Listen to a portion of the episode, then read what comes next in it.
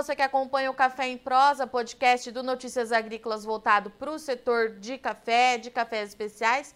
E hoje a gente tem aqui mais um episódio em parceria com a Nescafé. Nós conversamos um pouquinho é, na outra semana sobre a, um projeto da Nescafé de restauração da Mata Atlântica. A gente falou um pouquinho de sustentabilidade e tudo mais.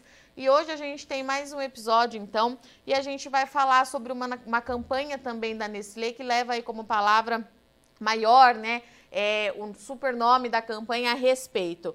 É, e nisso, quando a gente fala nessa campanha da Nescafé, a gente está falando em respeito pelo produtor rural, pela cafeicultura, respeito ao tempo e respeito pela sustentabilidade. A gente vem conversando bastante sobre isso aqui no Café em Prosa, como vocês têm acompanhado. É um assunto que está em pauta. O produtor ele está focado nisso, ele está atento às exigências do mercado internacional do mercado interno e por isso hoje a gente vai falar mais um pouquinho de sustentabilidade aqui com vocês. É, enfim, é uma palavra que vai ser o norte da nossa conversa aqui hoje. Nós estamos aqui mais uma vez com o Valdir Nascimento. O Valdir ele fala em nome do marketing da Nestlé e também com o produtor Marcelo Montanari. O Marcelo ele é produtor de café, produtor de café especial e ele trabalha ali, é, tem atuação na maior região produtora do país, em patrocínio, Minas Gerais. Seja muito bem-vindo, Valdir. Seja muito bem-vindo, Marcelo, aqui ao Café em Prosa. Muito obrigado, obrigado pelo convite. É, muito obrigado, eu agradeço pelo convite. É, Valdir, eu quero começar nosso bate-papo hoje conversando com você. É, e a gente é, gostaria de começar falando essa questão sobre respeito ao tempo, né? Eu acho que todo mundo, assim, é, de modo geral, é, ficou muito acostumado com essa onda de fast food, comida rápida. A quarentena potencializou isso, né? A gente precisava de tudo que fosse muito imediato, é, que trouxesse menos preocupações.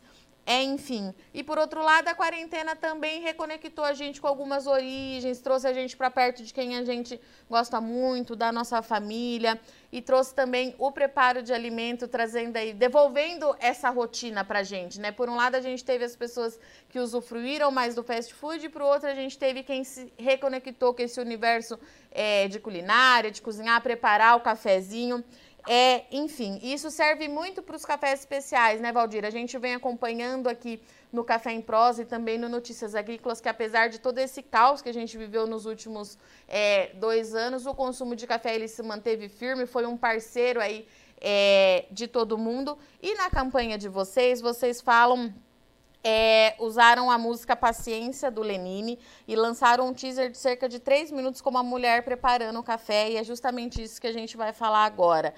É, é mais ou menos esse tempo é, que um barista leva para preparar um café especial, entre três e cinco minutos. É, e eu queria entender é, o seguinte de você, Valdir: será que nesse tempo da ultra velocidade da internet, essa correria que a gente tem, a gente vai conseguir se reconectar com essa fil filosofia de respeito ao tempo. Como é que vocês chegaram nessa campanha? É exatamente isso que a gente se propõe como marca, né? Essa reconexão. A gente vê na pandemia, né? E acho que você trouxe bem que algumas pessoas foram para o lado mais imediatista, mas ao mesmo tempo outras foram para o lado mais de se reconectar com o tempo das coisas. Respeito é algo que a gente fala muito como Nestlé, como marca, e a gente trouxe essa campanha de respeito ao tempo, que a gente acredita que tem muito a ver com esses tempos atuais. A gente vê que na pandemia muita gente foi lá e redescobriu o prazer que é fazer a comida desde o início, gente que aprendeu a fazer pão artesanal, fazer bolos maravilhosos, né, e de realmente valorizar o tempo que, que cada um daqueles alimentos leva para ter o seu máximo sabor. Né, e o café é assim, né, a gente sabe que é um grão que precisa de um tempo, né, do tempo da natureza, do seu tempo de preparo e do seu tempo de ritual, para que a gente possa extrair o máximo daquele grão. É super bacana essa campanha que você comentou, foi uma ideia nossa que em princípio a gente julgou até ousada, né? Nunca ninguém tinha feito um comercial de quatro minutos de café que basicamente mostra uma pessoa preparando café, né? Que esse é o tempo realmente que ela tem para fazer isso. É, a gente pensou nessa ideia com muito cuidado, com muito carinho. A gente tinha algumas dúvidas se o público ia aceitar ou não, pela duração, pelo fato de ser tão diferente, e superou todas as nossas expectativas. Então, tem uma medida, por exemplo, que a gente olha, né, principalmente de vídeos de, de plataformas como o YouTube, para entender se o consumidor vai até o final, né, se a pessoa está assistindo aquele vídeo, se ela vê o vídeo como um todo. No caso desse vídeo da moça preparando o café ao som do Lenine, a gente teve 52% de pessoas que foram até o final. Isso é maior que qualquer outro vídeo que a gente já teve aqui na Nestlé e maior que padrões de mercado também. Então a gente vê que é, as pessoas se conectam né, com essa ideia. Essa ideia que é preciso respeitar o tempo, que é preciso tomar o tempo das coisas.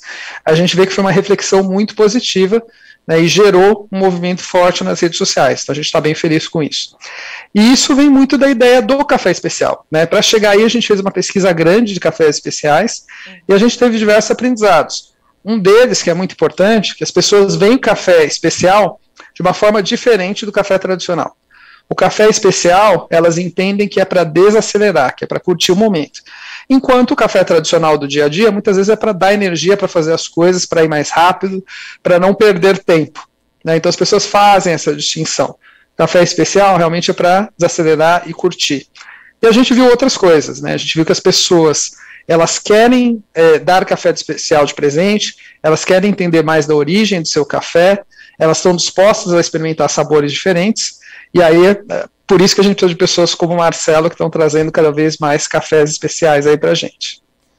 E Marcelo, eu queria conversar com você um pouquinho agora. É, a gente sabe que na, na agricultura em geral, mas também, principalmente na produção de café, é, a gente vê que é preciso ter muita paciência e respeitar de fato é, o tempo da planta, o tempo da natureza. É, nesse último ano, então, nesse último ano e meio, eu não preciso nem falar, a gente sempre traz atualidade aqui para quem está nos ouvindo. O produtor de café tem se tem, é, tem tido que ser muito paciente, resiliente, esperar as coisas acontecerem. É, para saber o que vai acontecer lá na frente, né? Quando a gente fala isso na cafeicultura, é, Marcelo, na sua propriedade, quais são as medidas que você toma para respeitar esse tempo da planta, esse tempo da natureza? Como é que tem sido a produção de café especial para você? Então, é, na, minha, na minha atividade, né, que é a produção de café, o, o tempo é o que dita todas as atividades que eu tenho para produzir café. Então, ele é muito importante, ele dita todas as regras, é, e Existe época que, que a gente tem o tempo da florada, o tempo da formação de frutos, da maturação dos frutos, colheita e pós-colheita. Então, dentro de, de, cada, de cada fase dessa, a gente tem um tempo que a gente tem que realizar as atividades específicas.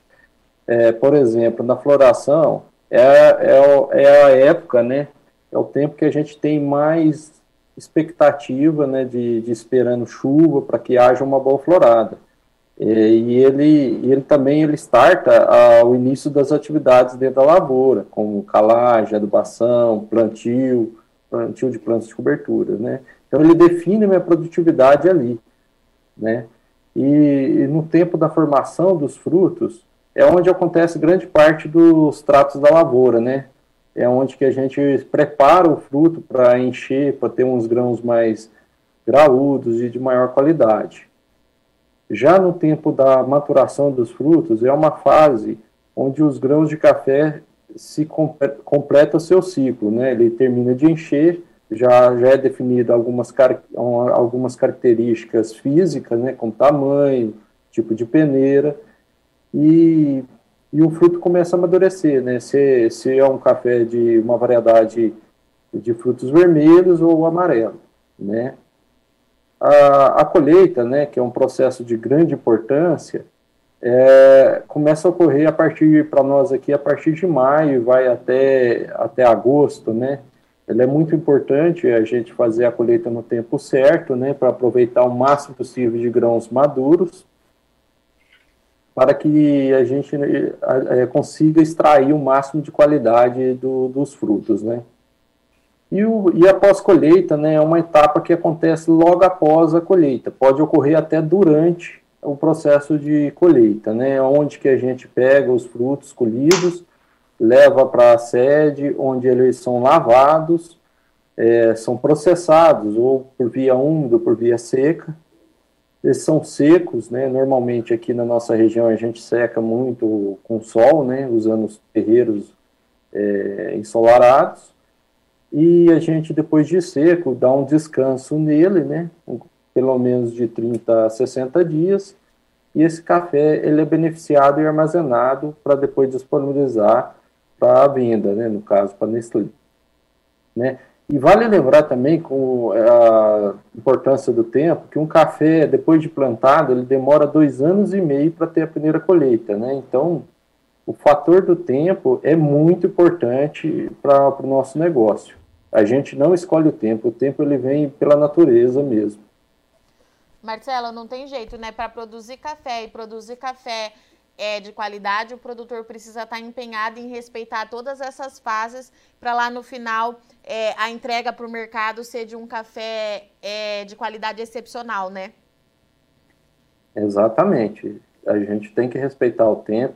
Ó, na, na parte da pós-colheita, a gente tem o. Depois que colhe o café, a gente tem um tempo certo que para poder ocorrer a seca. Se a gente fazer muito rápido, a gente não vai ter um produto de qualidade, a gente tem um tempo de, de armazenamento antes de, de ser beneficiado, de 30 a 60 dias, onde a gente ocorre mais uniformização né, dos grãos, então é muito importante. Em todos os processos que a gente realiza, a gente é refém desse tempo. E Marcelo, quando a gente traz essa questão para a atualidade, né? Respeitar o tempo com tantas adversidades climáticas, como é que você dribla isso na sua propriedade? Tem que ter mais paciência ainda? Como é que fica? É, é uma, é uma questão até que dá muita ansiedade na gente, né? Igual, por exemplo, esse ano a gente chegou a enfrentar 180 dias, seis meses, né? Metade do ano a gente ficou sem chuva. Então, quando, quando a gente acaba de colher o café, termina de fazer o pós-colheita, a gente fica numa expectativa de uma boa chuva, né, para poder ter as floradas e garantir a safra do ano que vem. Então, quando a gente sofre de é, essas intempéries, né, essa seca, ou quando dá muito calor, esse ano não foi calor, foi frio, né, veio geada, é, pegou... Oi? Aconteceu de tudo um pouco esse ano, né? É, exatamente. Hoje, esse ano teve seca, teve calor e teve frio também, que pegou bastante lavouras aqui da nossa região, em torno de 20% a 30%. E Valdir, falando um pouquinho é, dos projetos da Nescafé, né? A marca tem trabalhado com o resgate das origens da cafeicultura brasileira. Inclusive, vocês têm uma linha, né, que se chama Origens, é, que trabalha aí com um grande um grande é, resgate da sustentabilidade de pequenos produtores e comunidades produtivas. É, isso acaba entrando é, na questão de respeito pelo nosso passado, pela nossa história. A gente sabe que a história do café caminha junto aí com a história do nosso país. E eu queria saber de você como é que esse resgate tem influenciado na produção de cafés da marca. Ah, exatamente, né? Se definiu muito bem. Origens para a gente é uma grande celebração das regiões produtoras brasileiras. Por isso que, né, uma linha 100% nacional, né, e focada inicialmente né, em dois estados, mas a gente não fala só de estado, a gente fala de município, então a gente fala de, de Chapada Diamantina, mas a gente fala também de São Sebastião do Paraíso, e a gente fala de Alto Paranaíba, né, são regiões bem específicas de Minas. A gente está falando aqui de 35 famílias que a gente conhece nome, conhece sobrenome, conhece a história. Origens nasceu por conta dessa convicção genuína de ajudar e celebrar os produtores brasileiros, que tanto fazem pelo mundo, né? A gente sabe que o Brasil é o país número um em produção e em consumo de café. Então, realmente, o que acontece aqui no Brasil para o mercado cafeiro né, tem impactos mundiais. E Origens a gente faz esse trabalho. Então a gente tem é, essas 35 famílias são com a gente desde o início, e a gente também tem algumas iniciativas especiais. Por exemplo, o Paraná era um estado muito forte de produção cafeeira, foi afetado aí alguns anos atrás, e a gente decidiu trabalhar com eles num projeto de Conilon especial, que é uma quebra de paradigma dentro do mercado cafeeiro, e a gente conseguiu ter um café de altíssima qualidade, né, atestado pela BSCA. tudo em prol desses produtores. Né? E a gente também fez uma outra edição limitada dos Pontões Capixabas, né, que é uma área super importante do Espírito Santo, justamente para ajudar os produtores que já estavam com a gente nesse café desde o início e trazer um outro lado de um café é, especial desses produtores que ainda não era tão conhecido pelo mercado. Então, essa é um pouco da nossa visão. Né, a gente quer celebrar essas áreas, é, e mais do que só celebrar as áreas, a gente quer conhecer as pessoas. As pessoas estão no centro da estratégia. Então, por isso que a gente quer conhecer as famílias, a gente conhece as famílias e a gente quer trazer cada vez mais transparência para a origem desse café. A gente acredita muito que o café sustentável ele transforma o agro, né, e quando eu falo de carbono neutro, reiterando que nesse Café Origens do Brasil tem esse compromisso de ser carbono neutro até 2022, a gente quer fazer do jeito certo a gente quer fazer uma transição nas fazendas, para que as fazendas sigam essa agricultura regenerativa. Né, eu tenho até o Regenera atrás de mim, que é o, lema aqui da Nestlé, e que a gente está olhando isso para várias categorias, mas com café a gente realmente está um, tá um passo à frente nessa jornada. A gente quer que cada vez mais a gente fala de agricultura regenerativa, a gente fala de devolver mais do que a gente tira. Isso é super importante para a gente.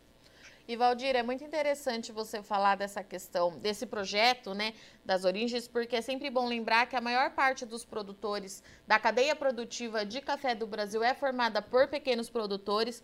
Então, quando a gente começa a entender melhor essas histórias e quem está por detrás desse café chama muita atenção. O que eu queria entender é o seguinte: como é que vocês escolhem esses produtores? É, é um trabalho de garimpo mesmo? Vocês vão pesquisando? A gente sabe que sucessão familiar também é uma coisa que está por trás aí da história da cafeicultura. Como é que vocês escolhem é, quem vai participar dos projetos? Exato, é um, um, trabalho de garimpo mesmo, um trabalho de formiguinha. A gente tem o nosso programa cultivado com respeito já há 10 anos, que envolve mais de 100, 1.100 famílias. Então, através desse programa, a gente conhece muita gente. E no caso de Origens, a gente foi mais a fundo ainda para entender as famílias estavam em linha uh, com essa missão toda que eu falei. Acho que o ponto que você falou de manter as pessoas no campo né, é super válido, tanto que a gente também tem um programa chamado Jovens Transformadores do Campo, né, que a gente dá mais conhecimento para essas pessoas para garantir a sucessão desse negócio familiar. Né, a gente muitas vezes a gente vê que o jovem não quer ficar no campo, mas porque muitas vezes não entende, não conhece qual que é o potencial que esse negócio pode gerar. Então a gente também está ajudando nesse sentido. E Marcelo, você é um desses cafeicultores que está inserido nesse programa é, e a gente sabe que estar envolvido com uma marca internacional de grande porte como é a Nestlé tem lá é, as suas vantagens, mas tem as exigências também que você precisa cumprir enquanto produtor, né? O que eu quero entender é, é o seguinte: quais foram as medidas que vocês tomaram aí na sua fazenda, na sua propriedade, para atender o padrão de qualidade da Nestlé? Então, é só para completar as palavras do Valdir, hoje eu sou a quarta geração de produtor também de café, né? E já estou preparando a quinta, né? Que já está na universidade estudando agronomia. É, agora, em relação às grandes vantagens, né? Para mim é um mérito, né? É, e é um prazeroso ter essa chancela de ser fornecedor de cafés para Nestlé, né? Uma empresa que é que é tida e é considerada uma empresa exigente na, na questão de padrões de qualidade. É, Para a gente cumprir essas exigências, né, a gente começa pela escolha de variedades certas do meu microclima, né? Então eu tenho que escolher uma variedade que produza bem e com qualidade. É, e que tenha alguma, agregue também alguma resistência para a minha cultura. É, na questão, a gente também tem que ter um foco muito grande na qualidade do café, que foca desde a nutrição, na, na época do, da colheita, né, colher com a percentagem mais, mais alta possível, né, ou seja, até seletivamente de frutos maduros, e, e, no, e, e continuar isso no, no processo de pós-colheita, né, secar ele devagarzinho, é, fazer tudo certinho, ter rastreabilidade, né, uma coisa muito importante também que, que a Nestlé ela sempre pede, a gente manter esse padrão de rastreabilidade, a questão da segurança alimentar, higiene, né, então tudo isso a gente tem que, tem que, ver, tem que cumprir essas etapas. Outro, outro fator que é muito importante, e, e que a gente também é, é submetido é também ser sustentável, né? Respeitando principalmente o meio ambiente e as pessoas, né? Então, através disso, hoje a gente está adotando a conversão do nosso, da nossa atividade para agricultura regenerativa, no qual é, são adotadas práticas de sustentabilidade agrícola para constituir um, um agro mais resiliente e, com consequência, até mesmo um sequestro de carbono. É, nessas práticas é, regenerativas, eu, eu, cito alguns pontos, né, que é a utilização de insumos biológicos, né, em detrimento aos sintéticos, onde a gente faz o plantio de quebra-ventos, com arborização, é, até mesmo a utilização de polinização assistida por abelhas, é, plantas de cobertura, né, antigamente você só tinha o café e o mato, hoje a gente planta é, é um mix de diversas é, espécies de plantas de cobertura, onde que a gente aumenta a biodiversidade né, dentro da lavoura, é, usa também biodefensivos, né, que são é, para controles biológicos né, de pragas e doenças, inoculantes, ativadores é, e, e repositores, né?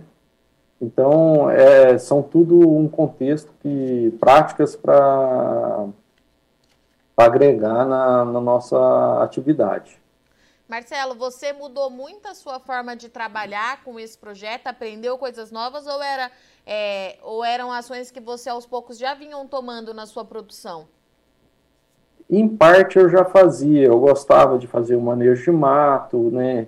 Fazia já a questão da agricultura de precisão, mas faltava eu usar mais a, a natureza ao meu favor, né? Que faltava eu fazer o plantio de plantas de cobertura para ter adubação verde, atrativo de inimigos naturais.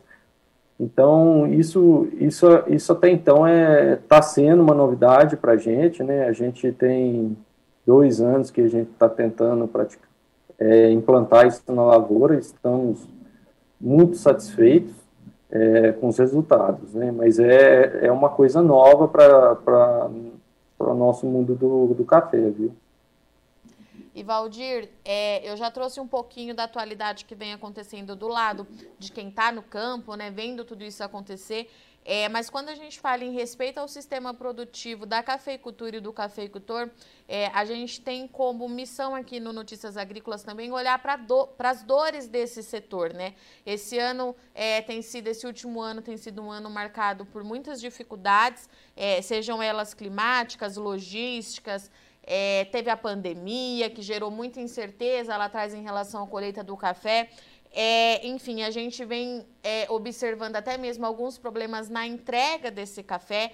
É, enfim, o que eu queria entender é, em nome da marca é o seguinte: como é que uma grande marca, é, uma indústria de peso para o setor, pode colaborar em momentos como esse para que a cadeia continue sendo sustentável? O que, que você acha em relação a tudo isso? Não, sem dúvida que esse foi um ano de muita dificuldade, né? O preço do café verde subiu absurdamente. A gente teve a geada que aconteceu aí, que teve mais impacto ainda. E, obviamente, o nosso esforço como indústria é não repassar tudo, tudo isso ao consumidor, mas eu acho que é, o nosso compromisso ele vai além do curto prazo. Então, quando se fala de sustentabilidade, a gente não se pauta pelo, pelo que está acontecendo agora, mas pelo futuro que a gente quer criar lá na frente, né? Que a gente sabe que alguns, alguns movimentos são cíclicos, mas sustentabilidade é uma jornada que a gente tem que ser muito consistente. Então, o programa Cultivado com Respeito nesse café já tem 10 anos. A gente tem essa parceria com a SOS Mata Atlântica que vai até 2025. E a gente não vê isso como um fim, né? A gente vê que quando chegar lá e a gente bater a meta de 3 milhões de árvores, a gente vai ter outras metas que é esse é o objetivo dessa jornada, tornar a cadeia cada vez mais sustentável e ajudar os consumidores nesse processo. E nesse café, a gente se vê muito como uma ponte. Seja a ponte entre essa grande indústria e o pequeno torrefador, por exemplo, ou entre o consumidor e a construção desse repertório. E para ser essa ponte, a gente tem que investir pensando no longo prazo. Então, é, é isso que a gente acredita como marca que realmente essa jornada de sustentabilidade de longo prazo não pode se abalar pelos movimentos de curto prazo.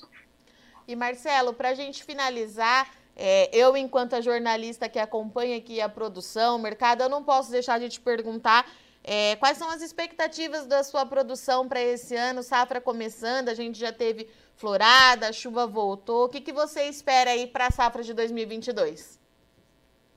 Então, é, como eu disse anteriormente, a gente foi afetado um pouco também pela geada, né?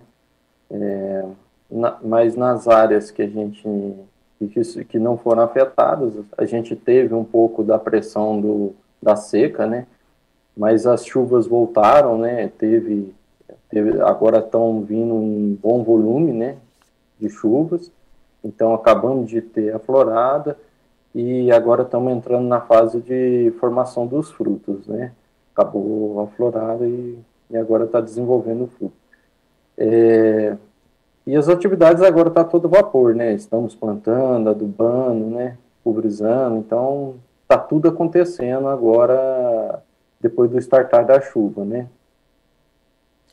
Marcelo, eu agradeço muita, muito sua companhia, sua presença aqui no Notícias Agrícolas, no Café em Prosa. Quando esse episódio for ao ar, é, o sistema produtivo, né? Vocês já, já devem estar, estarão a um passo à frente, mas eu desejo uma boa safra, os trabalhos estão só começando. É, e seja sempre muito bem-vinda aqui ao Notícias Agrícolas. Obrigada, viu, pela sua participação. Muito obrigado, eu que agradeço. Valdir, obrigada mais uma vez pela presença aí da Nescafé, da Nestlé. Portas abertas, o Café em Prosa está aqui, o Notícias Agrícolas está aqui. Qualquer novidade é só acionar, a gente está esperando por vocês mais vezes. Obrigada, viu, meu caro? Muito obrigado e contem comigo sempre que quiserem, estarei por aqui. Chegamos ao fim, então, de mais um episódio do Café em Prosa, nosso nosso podcast aqui do Notícias Agrícolas voltado para o setor de cafés especiais. Nós conversamos hoje com o Valdir, que falou aí mais uma vez em nome da Nestlé, da Nescafé, trouxe para a gente essa série de projetos aí que a marca tem, dessa vez resgatando um pouquinho aí da história é, da cafeicultura, respeitando essas questões do tempo. A gente sabe que o produtor tem se mantido aí muito resiliente, tendo que ter paciência para esperar as coisas acontecerem. A safra está só começando e a gente trouxe também o Marcelo, que é produtor lá em Patrocínio, importante região produtora aí do Brasil de café arábica, que trouxe para a gente aí como é que é o cenário, como é que funciona, né? Como funciona fazer esse café mais sustentável. Eu agradeço muito sua parceria, mas aquele recadinho de sempre, nós estamos em todas as redes sociais, no Instagram, arroba Notícias Agrícolas, tem também o Instagram do Café em Prosa, Café em Prosa, underline NA, e claro, para você que está assistindo a gente pelo YouTube, não deixar, não deixar de deixar o nosso like, nossa curtida, comentário, nós estamos de portas abertas para receber aí todos os feedbacks. A gente vai ficando por aqui, mas na semana que vem a gente está de volta com mais episódio do Café em Prosa.